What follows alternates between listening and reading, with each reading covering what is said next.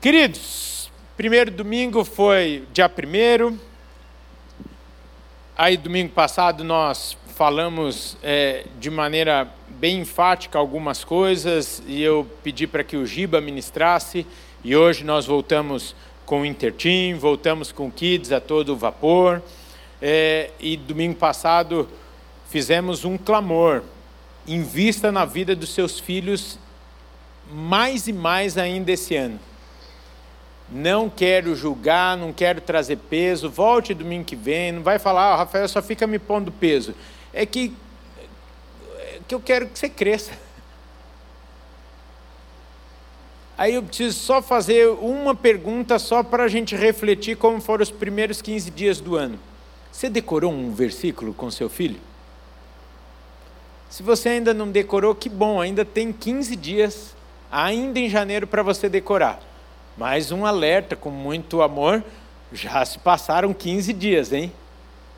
Lembra que domingo passado, eu não vou ser repetitivo, domingo passado nós pensamos na importância de termos a, ver, a, a, a palavra de Deus decorada. Para algumas situações vai ser muito útil. Lógico que você vai falar, ah, mais do que decorar é melhor praticar. É verdade, mas às vezes para praticar é bom saber de cor. para você declarar a palavra do Senhor em determinadas situações. Vai ser bom demais, porque quando seu filho não tiver com a Bíblia ao lado dele, vai estar tá aqui. Vai estar tá aqui. Faça esse exercício ainda essa semana e vai valer a pena demais. Eu vou pedir para que você abra sua Bíblia comigo, por gentileza, no Salmo número 1, Salmo de número um, para que nós comecemos. Para, para, para, a gente já começou. Eu ia falar que nós iríamos começar hoje, mas nós já começamos a pensar sobre esse tema há um ano atrás. E talvez alguns vão até pensar: ih, faltou criatividade esse ano para o conselho, nem para eles pensarem num tema novo. Está tudo novo, ó. o pessoal da comunicação, a Magali trabalhou, tudo novo. E o tema continua o mesmo. Assim cremos, assim vivemos. Por quê? Porque sem dúvida nenhuma, e em outubro, quando nós sentamos para pensar sobre o ano de 2023, sobre o tema do ano, nós identificamos que ainda tem muita coisa para nós tratarmos e consolidarmos acerca do que cremos. E aí, tendo uma prática e uma vivência que a régua avaliatória dos nossos dias, da nossa prática, vai aí trazer essa solidez para as nossas vidas, se de fato nós estamos vivendo aquilo que nós cremos. E percebemos que ainda alguns temas importantes, como por exemplo, batismo no Espírito Santo, que nós vamos nos dedicar intensamente no desperta, então não é pecado você viajar no carnaval, não estou falando que você não deve descansar, mas se você tiver a opção, eu quero te incentivar a ficar aqui conosco no período do, do feriado do carnaval, pois pensaremos sobre esse tema, logicamente estenderemos aos próximos domingos. Nós vamos falar sobre a volta de Jesus Cristo, sobre a segunda volta de Jesus temas que nós não falamos em 2022 e que precisa estar bem consolidado no nosso coração, é, na nossa, me permita aqui usar um, um, um, um termo, na nossa crença, na nossa teologia, para que não fiquemos aí suscetíveis a várias correntes que, não criticando-a, mas tem uma única corrente que nós devemos nos apropriar, e essa corrente, essa verdade, essa teologia é a Bíblia. E tudo que passa dela deve ser desconfiado por nós. Então, nós vamos continuar aqui em 2023 pensando sobre temas importantes e principalmente compreendendo a palavra de Deus, seus princípios para as nossas vidas. E hoje, e pelo horário muito provavelmente no próximo domingo, nós pensaremos sobre o Salmo de número 1, que abanará sobre nós aqui ao longo desses próximos dias do ano algumas verdades tão claras que saltam aos nossos olhos nesse texto e que eu confesso alguns dias vem me trazendo um santo incômodo para que de fato em 2023 vivamos aquilo que cremos. E talvez o gap da vida de alguns está aqui, naquilo que crê. E você vai entender o que eu vou falar daqui a pouquinho, porque, adiantando, eu vou te fazer uma pergunta. Você crê de verdade na palavra de Deus? Você crê que a Bíblia é a palavra de Deus mesmo? Para de responder para não constranger ninguém. O Senhor é a coisa mais importante que você tem na sua vida?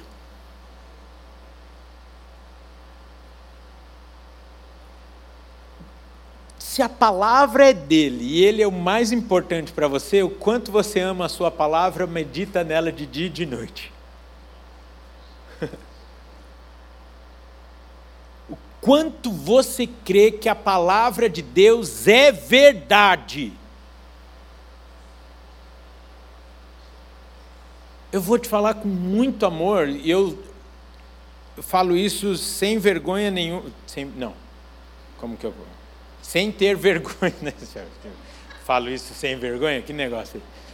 Falo isso sem ter vergonha, e ontem, numa reunião tão gostosa que nós tivemos, com o grupo do Educando Filhos à Maneira de Deus, nós estávamos falando lá, é, ministrar o curso da família junto com o seu cônjuge, pregar com o seu cônjuge na primeira fileira, é um desafio, porque não dá para você ser falso nem um pouquinho. E mais que isso, na presença do Espírito Santo. E aí nós falamos lá ontem, se nós verdadeiramente cremos na palavra de Deus, metade das nossas ansiedades e temores não deveriam existir nas nossas vidas. Ou aí, aí a gente vem para esse dilema aqui. Onde está o problema da minha e da sua vida? Naquilo que cremos ou naquilo que vivemos?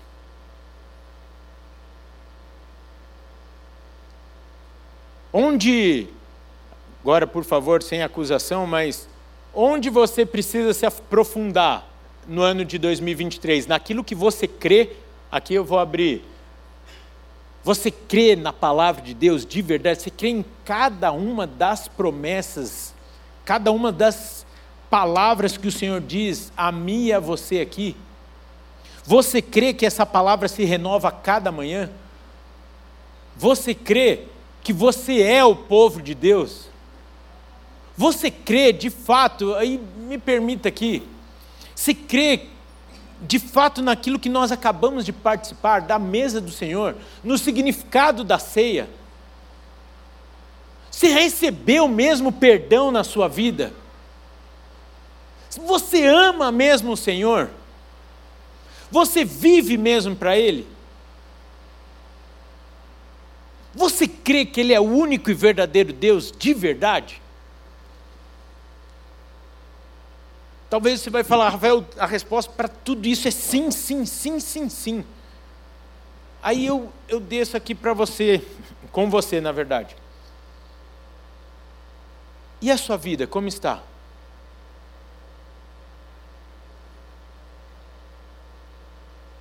Ô Rafael, caramba, primeiro culto que eu venho no ano, eu pensei que ia ser só palavra de vitória. Não é, é isso aí mesmo, é palavra de vitória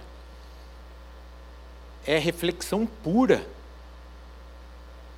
para que a nossa vida seja coerente.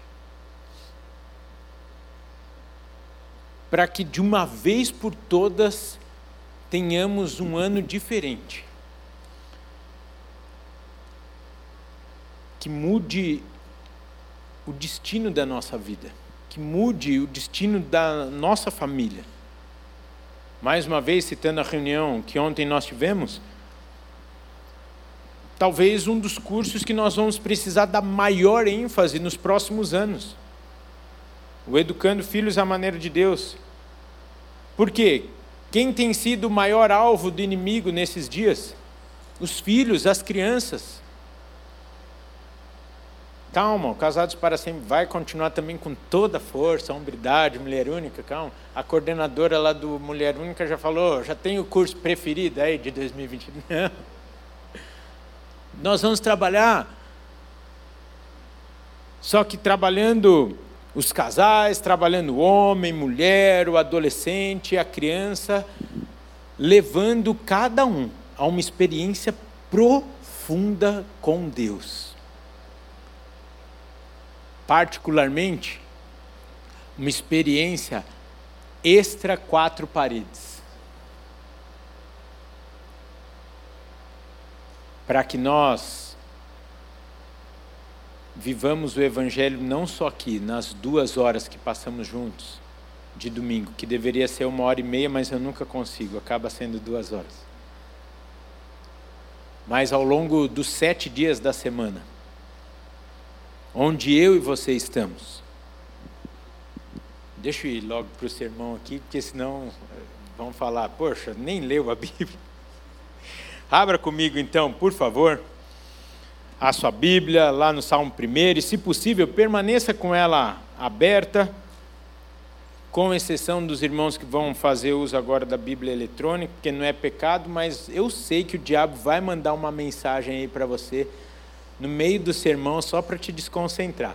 Então, se você está com a Bíblia de papel, você fica com ela aberta. Se você está com a Bíblia eletrônica, fecha ela e guarda, para você não ser roubado aqui nos próximos minutos. Diz assim, Salmo número 1, nós vamos ler ele inteiro. Bem-aventurado o homem que não anda no conselho dos ímpios, não se detém no caminho dos pecadores, nem se assenta na roda dos escarnecedores. Antes, o seu prazer está na lei do Senhor, e na sua lei medita de dia e de noite. Ele é como árvore plantada junto a correntes de águas, que no seu devido tempo dá o seu fruto, e cuja folhagem não murcha, e tudo quanto ele faz será bem sucedido. Aí o povo fala: Eita, essa palavra veio de Deus mesmo para a minha vida. Os ímpios não são assim, são, porém, como a palha que o vento dispersa. Por isso, os perversos não prevalecerão no juízo, nem os pecadores na congregação dos justos. Pois o Senhor conhece o caminho dos justos, mas o caminho dos ímpios perecerá. Salmo 1, versículo 3, na verdade, o verso de número 3, não é um versículo, é o verso de número 3, pois Salmo é uma poesia. É o texto base do nosso ano aqui. Vamos ler juntos nessa versão? No 3, 3. Pois será como a árvore plantada junto a ribeiros de águas, a qual dá o seu fruto no seu tempo. As suas folhas não cairão, e tudo quanto fizer prosperará. Eu sei que não é ecológico, mas imprime esse trem e espalha na sua casa. Põe lá na sua mesa, no seu local de trabalho. Nada contra o teu fornecedor, o seu parceiro de negócio, que com muito amor fez aquele é, calendário, mas aí imprime, recorta e cola em cima do, do, do logo dele, deixa os. Abençoa ele antes de colar. Fala, Senhor, obrigado, prospera essa empresa também cola lá para você lembrar sempre dessa palavra aqui. Uma vez por mês, tira, olha de novo para o logo e volta. Senão, senão os irmãos que me deram o calendário vão falar, não dou mais. ah, Fabíola, a gente está em casa, né? Gente, essa semana eu rolei no chão de rir. Que a Fabíola envelheceu 20 anos e, por favor, não se sinta ofendida se essa é a sua prática. Mas, gente, é, a Rafaela gostou, tá bom, é para ela é de outra geração, para ela, ela nunca tinha visto isso na vida. Hoje é aniversário da Rafaela, faz 13 anos. Aí Eu abro assim, ó, o armarinho que fica as vassouras, tudo. Quando eu abro, gente, um, um calendário, uma folhinha atrás da porta. Eu falei, mo, eu não via isso há anos. Ela falou, oh, eu gosto tanto. Eu falei, uau, você está retrô demais em 2023. Que coisa linda. Eu falei, você vai anotar os nossos compromissos aqui também? E aí ela está fazendo xizinho, dia após dia. Olha que coisa linda, gente. Parabéns por essa prática, né? Tão, tão assim, é, saudosista. Eu gostei demais, viu, meu amor? Parabéns. Se você gosta também, pergunta onde a Fabíola ganhou a folhinha e ela vai te indicar. Vamos fazer a folhinha da igreja. Põe aí, as células vai patrocinar a folhinha de 2024. Ô, oh, Rafael, folhinha, meu, olha o que a Fabíola me apronta. Mas enfim, eu rolei. Os salmos, queridos, é um conjunto daquilo que sai da nossa boca, do nosso coração, fruto da nossa alegria, do nosso júbilo, mas também das nossas angústias e aflições. Salmos, eles refletem muito do nosso ser. Não é à toa que é o livro mais lido ao longo dos anos por crentes e não crentes. Até aquele que não tem nenhuma intimidade com Deus, tem lá, do lado da sua folhinha, uma Bíblia aberta no Salmo 23 ou 91. Talvez nunca leu mas está lá. Porque aquilo traz segurança, traz conforto, ou na verdade as pessoas se identificam muitas vezes com a fala do salmista. E apesar de não estar tá registrado aqui no início da perícope, mas a pacífica concordância que, que o autor desse salmo foi Davi, porque os primeiros 45 salmos aqui tem a autoria de Davi, e isso é muito relevante sabermos pelo fato do contexto que ele foi escrito, ou a realidade da vida de Davi nesse momento e a forma que ele enxergava a vida e a sua formação para que possamos compreender com profundidade aquilo que ele vai falar. Me permita aqui adiantar rapidinho, mas Davi, ele nasceu em Belém cerca de 3 mil anos antes de Cristo. E Belém, uma região de deserto, quando você tem essa compreensão, e eu vou deixar para falar isso quando nós estivermos no versículo 3, mas eu gostaria de, de dividir isso com vocês. Quando nós entendemos, então, onde Davi nasceu, como ele vivia, e essa pessoa escrever sobre o justo, ele vai ser como uma árvore plantada junto a ribeiros de água, que dá o seu fruto no seu tempo, e as suas folhas não cairão, e tudo quanto fizer prosperará, muda a nossa percepção da extensão que ele quer dar às palavras dele.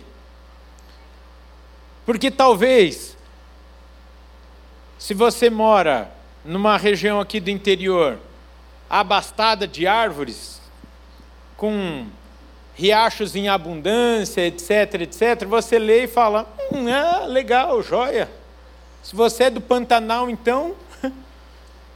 ah, nossa, que justo.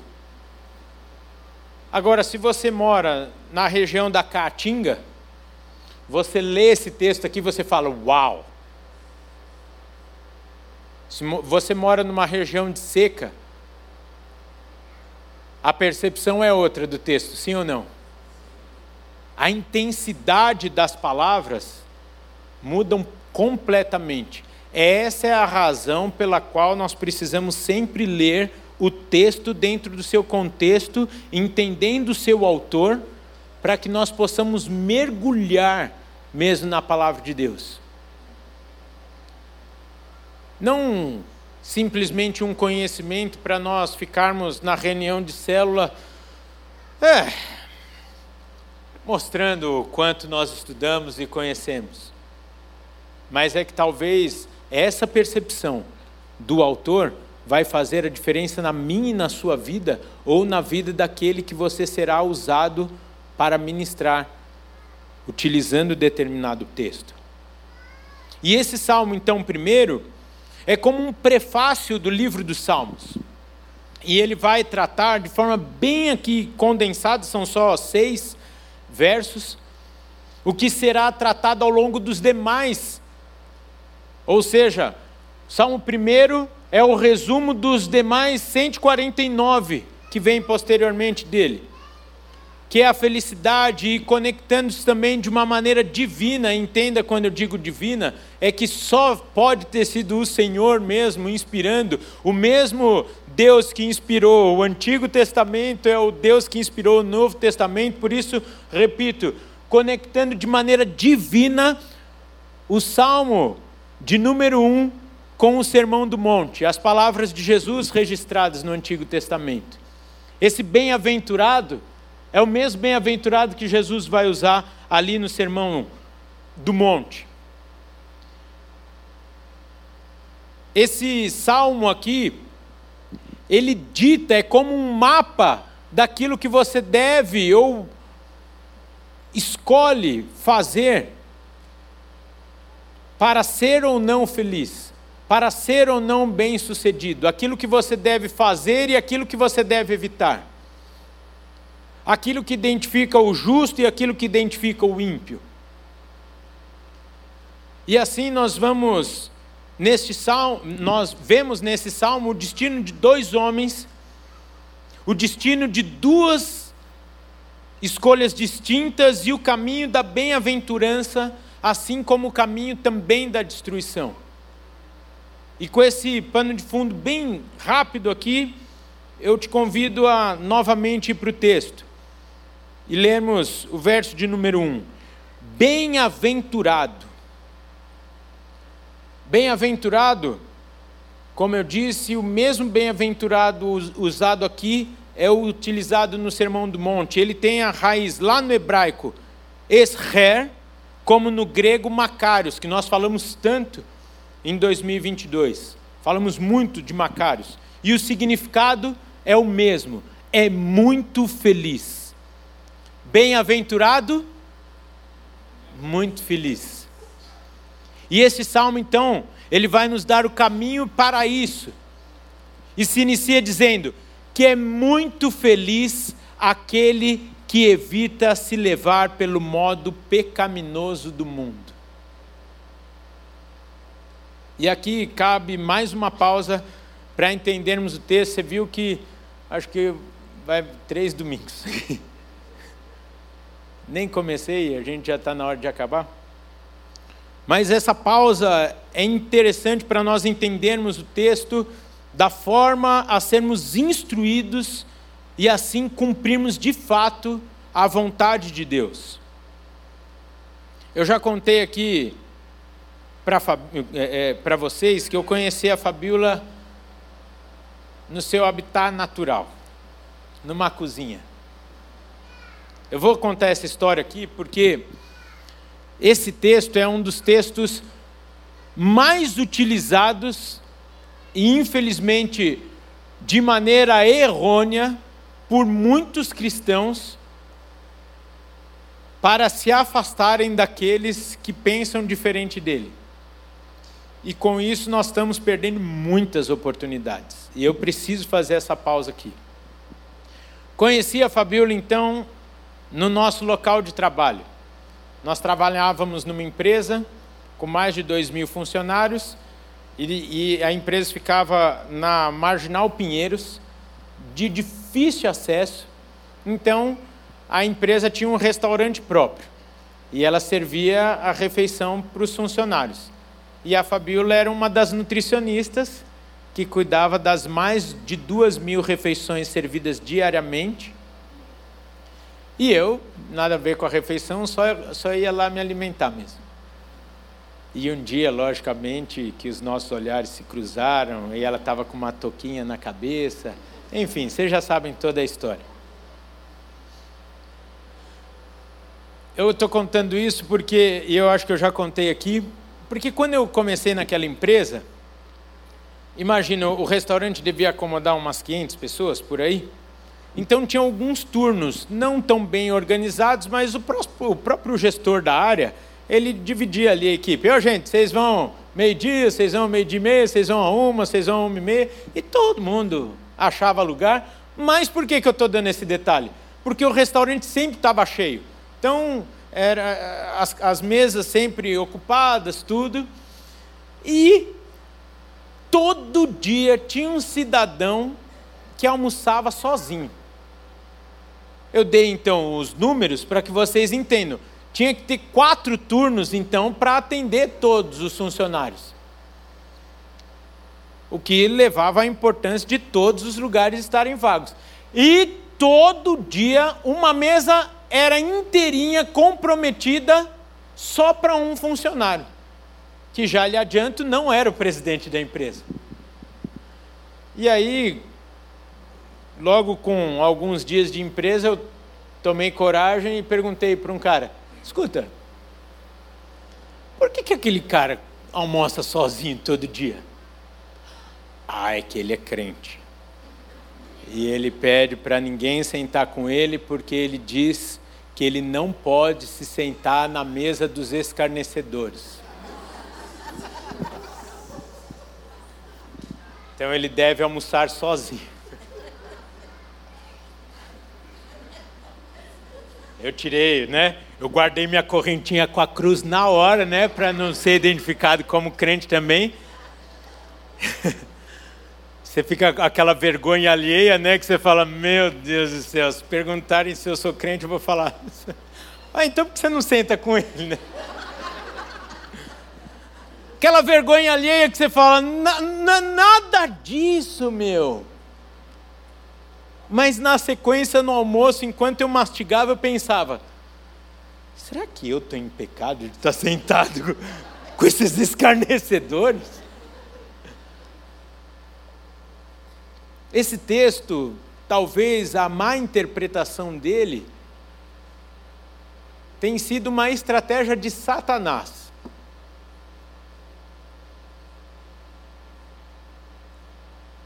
Porque é interessante, sempre que nós lermos o texto da palavra de Deus, nós olharmos para Jesus. Já que a Fabíola trouxe a prática da folhinha de novo para a nossa vida, eu vou trazer uma prática antiga também, que você não gosta, mas eu vou falar. Vire para a pessoa que está do seu lado, ó, tá para lá com a sua folhinha. E fale assim: sempre que você ler a Bíblia, olhe para Jesus. Jesus é a palavra vivida, prática, nele está todos os princípios para a nossa vida. Então, às vezes, quando você lê algum texto e não compreende, olha para Jesus, você vai compreender. Por que, que eu estou falando isso? Porque você vai ver que Jesus se sentava com os pecadores. Ora! Jesus estava contra Davi?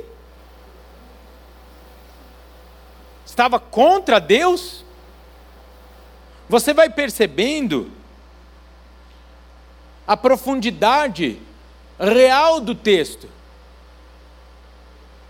Eu sou um pouquinho ansioso, viu? Mas eu estou doido para chegar na imagem que eu separei aqui para o versículo 3, que mostra a árvore pegando a, a, o alimento lá do fundo, lá do mais, do mais profundo. Mas eu só estou dizendo isso porque eu gostaria de te convidar em 2023 a descer no profundo. Muita coisa boa a gente encontra ali no primeiro, primeiro corte da terra. Mas tem coisas que você só vai encontrar lá no profundo.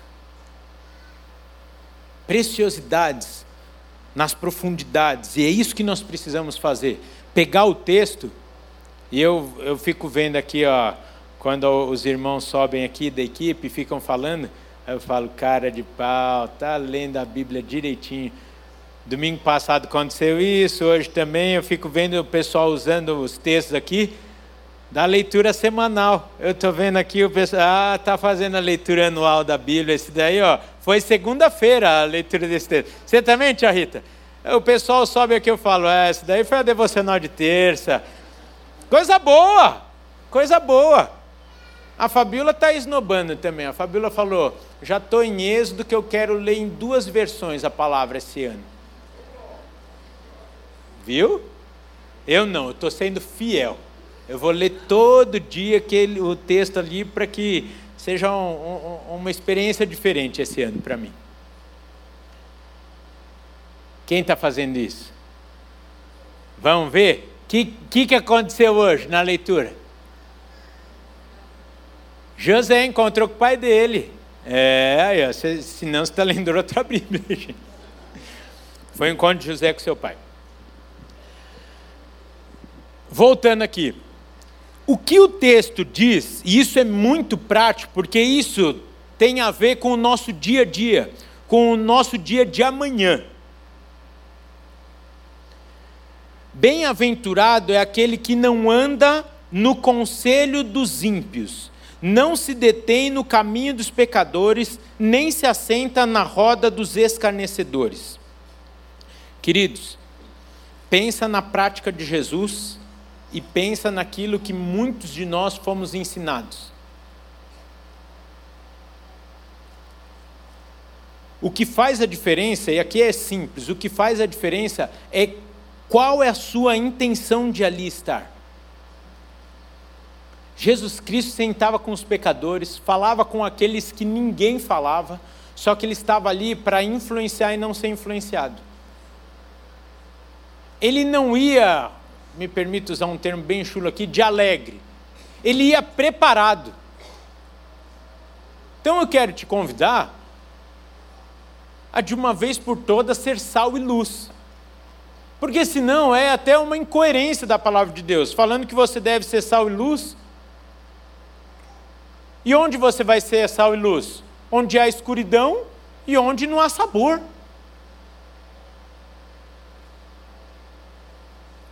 Só que nós precisamos ter as nossas estacas, os nossos pilares muito bem firmados, com uma prática muito coerente, para que possamos ter uma vida útil nas mãos de Deus e não desviarmos. Então, para nós avançarmos aqui, eu separei tudo tão bonitinho, a diferenciação do ímpio, do pecador, do escarnecedor, mas o tempo não vai me permitir.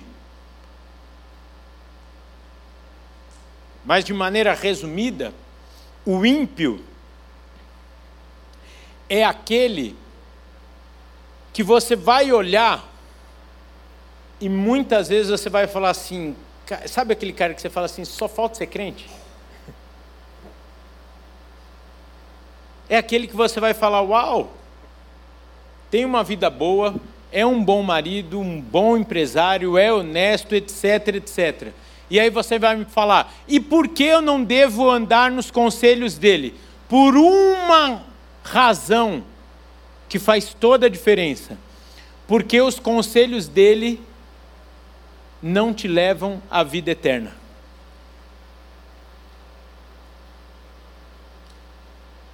Olha, olha que, que importante isso, porque muitos de nós estamos seguindo muitas pessoas que têm influenciado a nossa vida.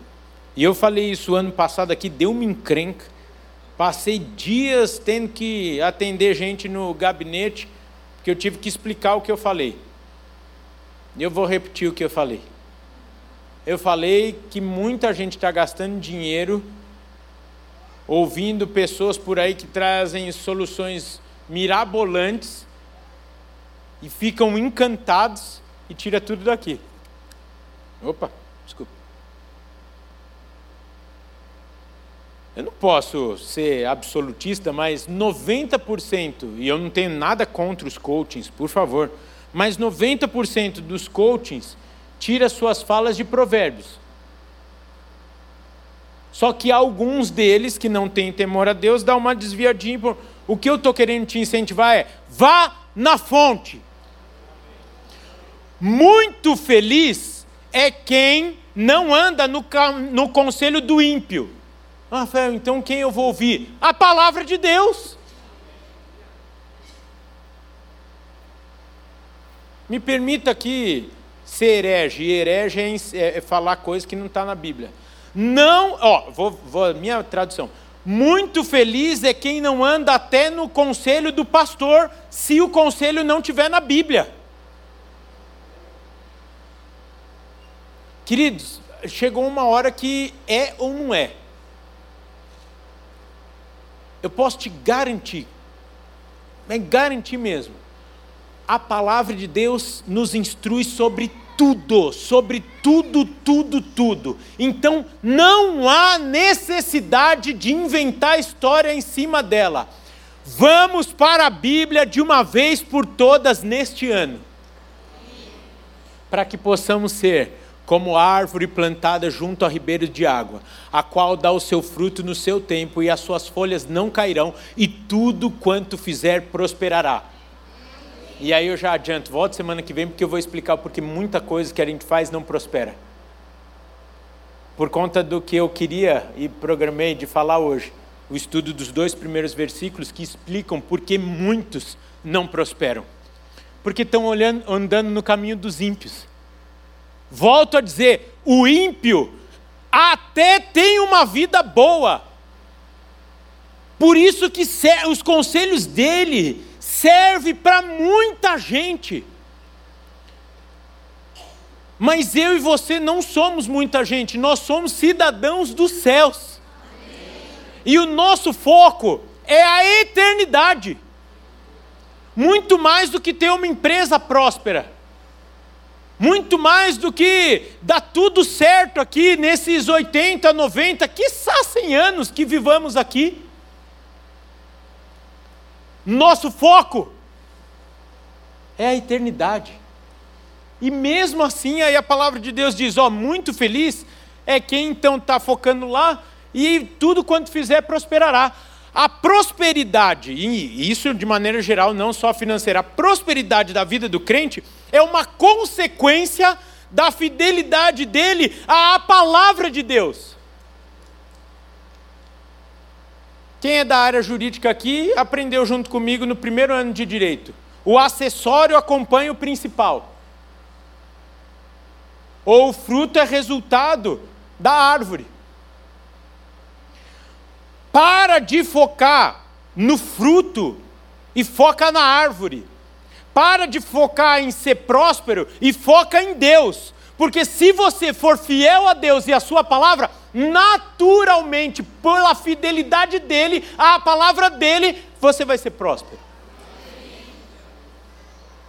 Faz sentido? Você me dá mais cinco minutinhos só para eu explicar o, o, o pecador? e o, e o escarnecedor? Já o pecador, e aqui está escrito, que não se detém no caminho dos pecadores.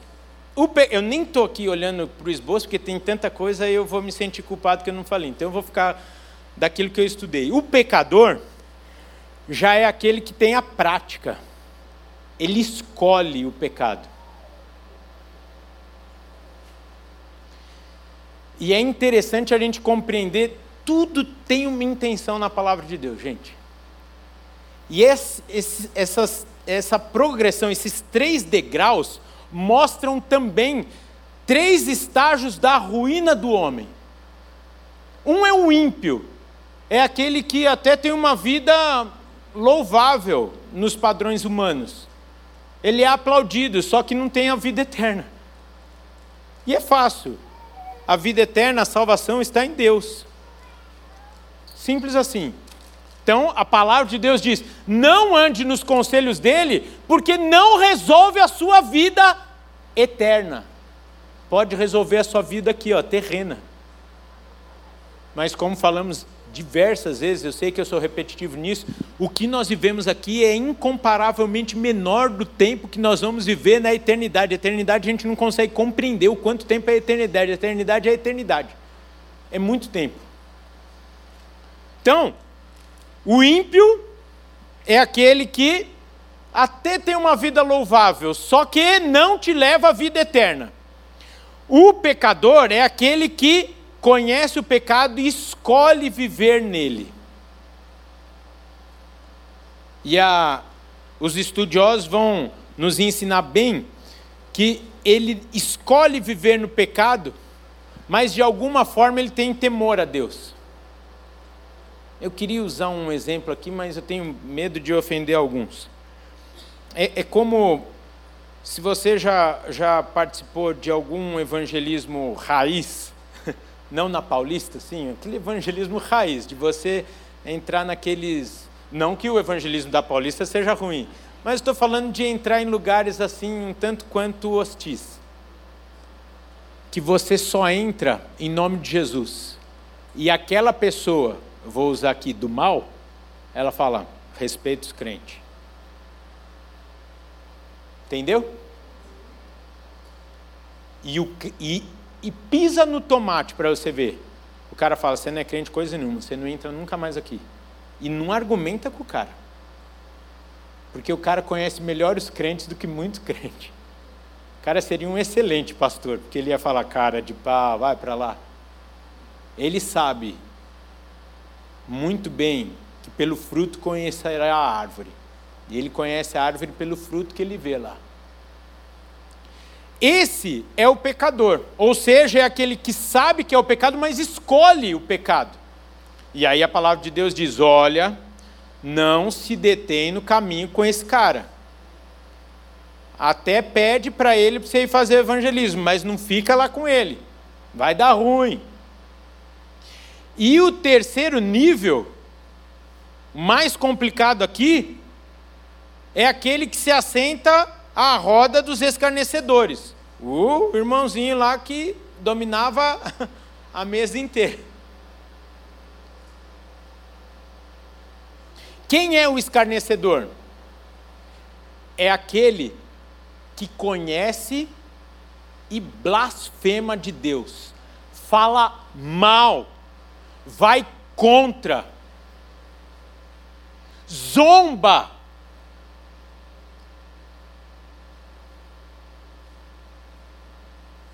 Estou passando assim, vocês veem o tanto de coisa que eu tinha que falar e não falei. É aquele que zomba de Deus. E posso falar uma coisa? Se a palavra de Deus nos fala, olha, muito feliz é quem não está nesses três estágios, nós precisamos ter a humildade de falar. Se a palavra de Deus está nos inaugurando o livro dos Salmos com esse conselho, nós estamos sujeitos a.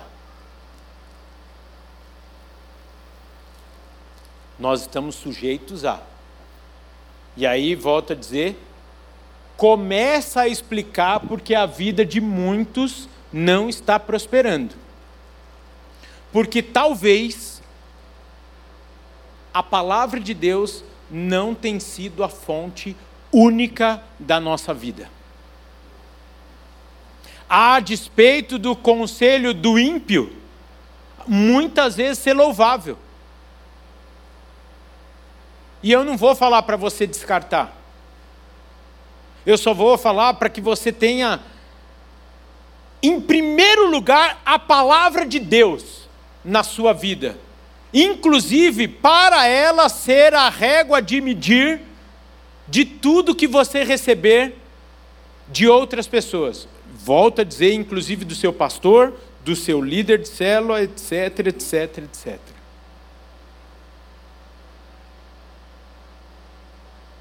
Faz sentido a gente voltar lá há 50 minutos atrás, quando a gente pensou: será que o nosso problema está aqui?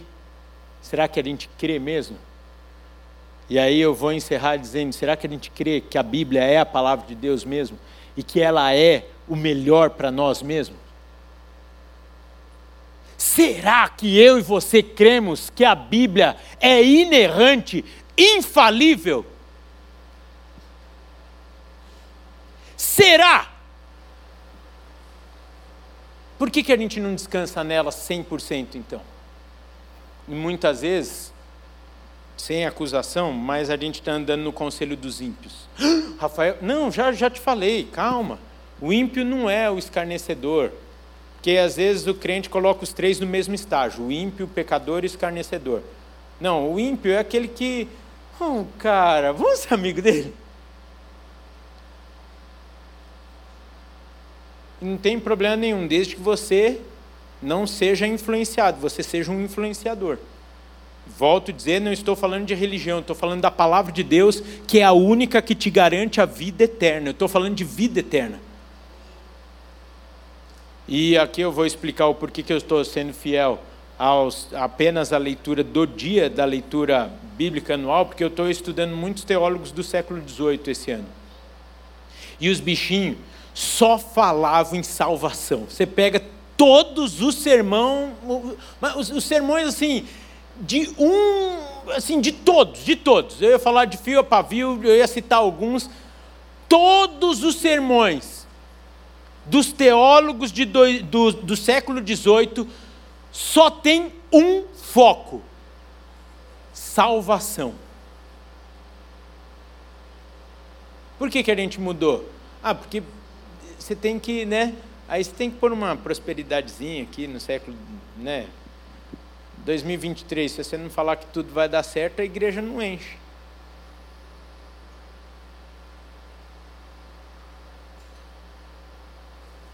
Você vai falar que o cara não deve fazer isso, isso e isso, talvez, pô, vai pegar mal, né, meu? Vai encher o, o, o outro culto. A gente vai encher o céu. Então aí explica talvez por que eu estou um pouco mais ríspido, Walter. Porque eu estou ouvindo os caras que só falam de salvação. E é triste eu ouvir isso de uma irmã ontem. É triste demais a gente ver o, os filhos dos crentes se perdendo, os crentes se perdendo. Aí a gente tem que voltar às raízes. O negócio da igreja é falar de salvação, porque só através de Jesus Cristo há salvação. Então, tem coisa que o ímpio vai poder até falar e a gente não vai precisar, entre aspas, por favor, perder tempo.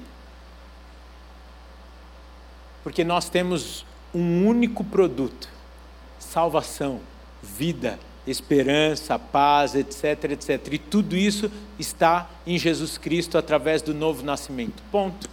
Nós somos uma empresa de produto único. O que, que você vende? Só Jesus. Só a salvação através de Cristo Jesus. Só isso? É. Bom, através disso você tem paz de verdade, você tem vida, você tem, você até recebe a cura no corpo, na alma, no espírito, etc. etc. Aí você Oh, um bom negócio. Oh, gente, fica de pé, que senão eu vou falar aqui até às nove. Isso, você já deveria ter sentado e eu. Kelly é, Kelly, você tinha que ter já tocado aí para eu acabar.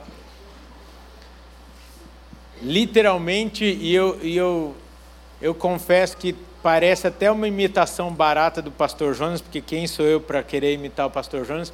Mas hoje eu fiz exatamente como chefe. Falei uma hora e não saí da introdução.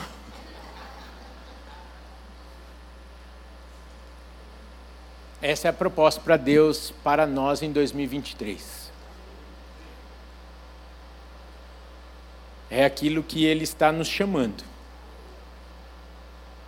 é para uma análise de vida, como nós falamos então durante a ceia. Será que estamos prontos?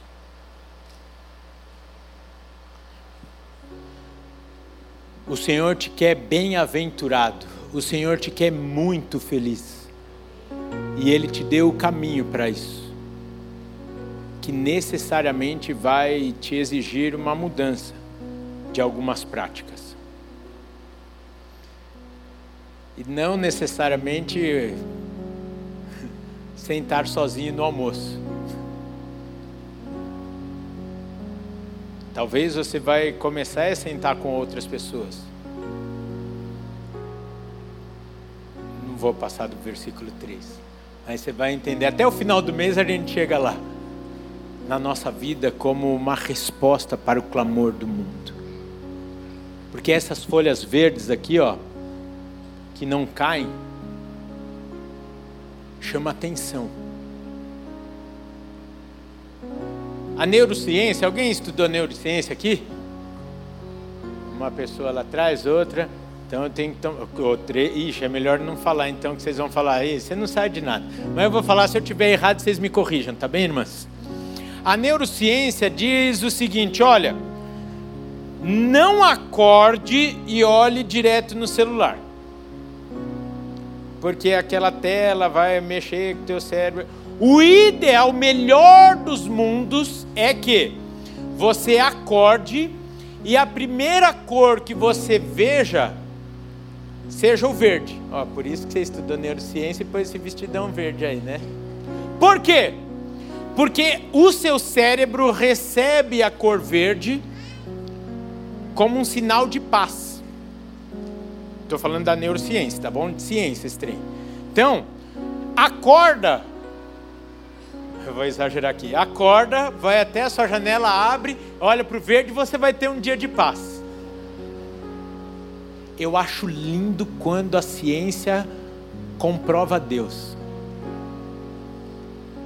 O que, que era a primeira cor que Adão e Eva viam quando acordavam? Ah, estava no paraíso, no jardim. Eu falei, tão certos, tão certos. Tem a ver com a Bíblia esse trem aí, tem a ver com Deus. Bom, expliquei esse trem para a gente pensar qual é o meu e qual é o seu papel no meio da sociedade. As pessoas vão ver essas folhas, vão olhar para mim e para você e vão receber paz. Vão falar assim: o oh, que tem de irmã de verde hoje? Estou vendo aqui a irmã de verde. Por isso que esse culto está uma paz. Depois eu vou convidar todos os irmãos de verde a virem aqui para a gente orar pelo povo. É. Pessoal que veio só, só hoje no culto das 5, não está acostumado, está falando, meu Deus do céu, devia ter acordado mais cedo e vir no culto das 8, né? O que, que eu fiz da minha vida hoje? Fica para o próximo que vai valer a pena e aí todas as heresias caem por terra. Eu só dei um, um relance daquilo que, se a gente precisar ir até o desperta pensando só no salmo de número 1, mas nós vamos entender e compreender a profundidade desse mapa que Deus deixa para nós, através das falas de Davi. E, inclusive, nós vamos entender e comprovar como ferramenta para você até mesmo ser sal e luz as pessoas que são céticas e são dependentes das provas da ciência, você vai pegar inclusive essa questão do verde e vai falar, concordo? Aí a pessoa vai falar, concordo, concordo. Tal qual a criação foi feita nesse ambiente. Nós que saímos construindo os prédios aí e a gente se escondeu das folhas, das árvores. A gente que põe o celular na cabeceira. Hoje à noite as irmãs já estão pensando em imprimir na sulfite, pelo menos a verde, né? E pôr no armário. Gente, isso não é mandinga gospel, hein?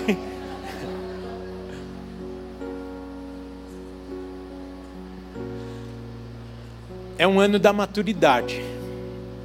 Talvez você que estava aqui no culto que nós celebramos os meus 40 anos, que o pastor é, Robério falou sobre maturidade, ninguém mandou você caminhar comigo, você vai ter que amadurecer comigo. A gente vai ter que deixar de ser menino na fé, na vida, na nossa casa, no nosso casamento, mas principalmente no nosso relacionamento com Deus.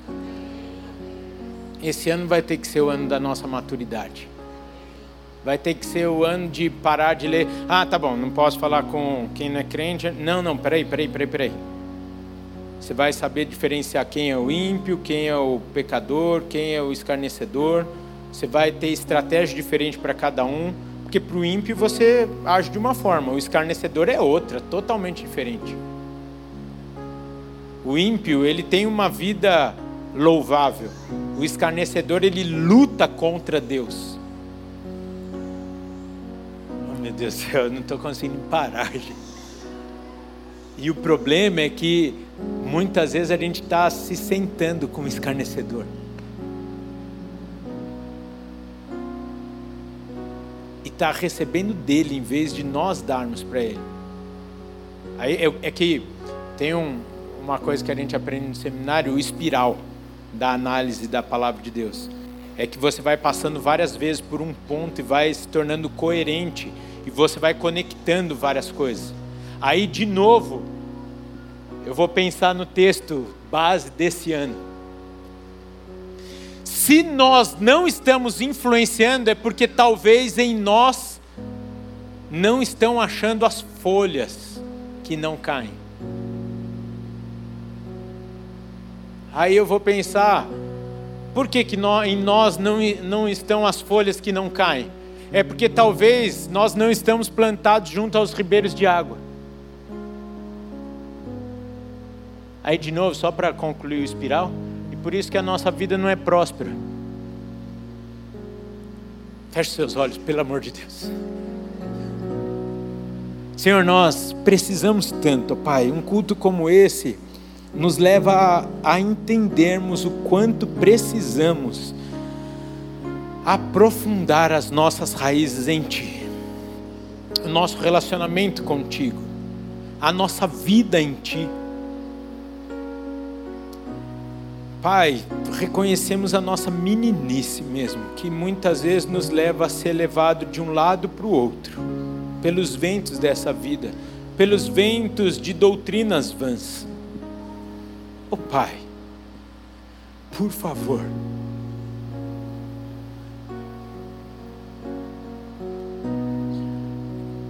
derrama sobre nós essa maturidade para entendermos a tua palavra na profundidade, para sentirmos o pulsar do teu coração, para sentirmos o calor do teu hálito sobre as nossas vidas e nada mais nos influenciar, senão a palavra de vida eterna.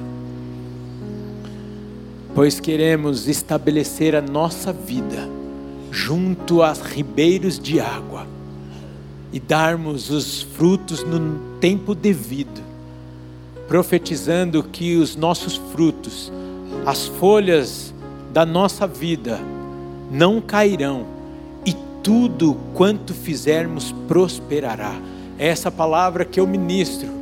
Profetizando e profetizar é lembrar a palavra de Deus, é declarar a palavra de Deus. E é o que eu quero profetizar sobre a sua vida, meu irmão e minha irmã. Esta palavra de Salmo 1, verso 3.